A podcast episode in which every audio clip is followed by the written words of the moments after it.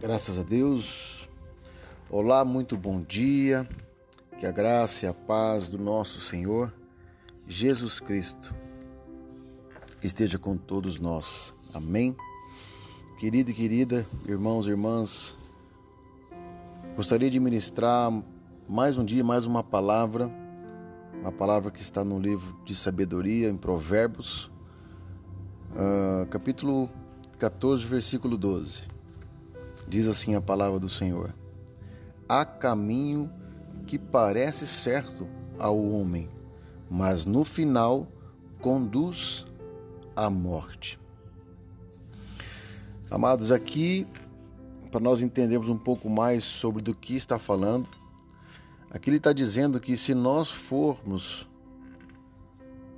procurarmos um caminho aonde a nossa carne, o nosso ser humano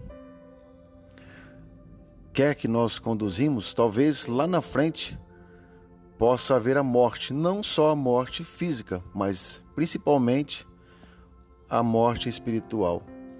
Por isso que estarmos em Deus, por isso que estarmos procurando a palavra do Senhor, para que Ele possa nos mostrar o caminho correto. E assim nós não iremos nos perder lá na frente. Amém? Então que nós possamos entender que só há um caminho e que nós podemos pedir ao Senhor Jesus, porque Ele sim é o caminho, a verdade e a vida.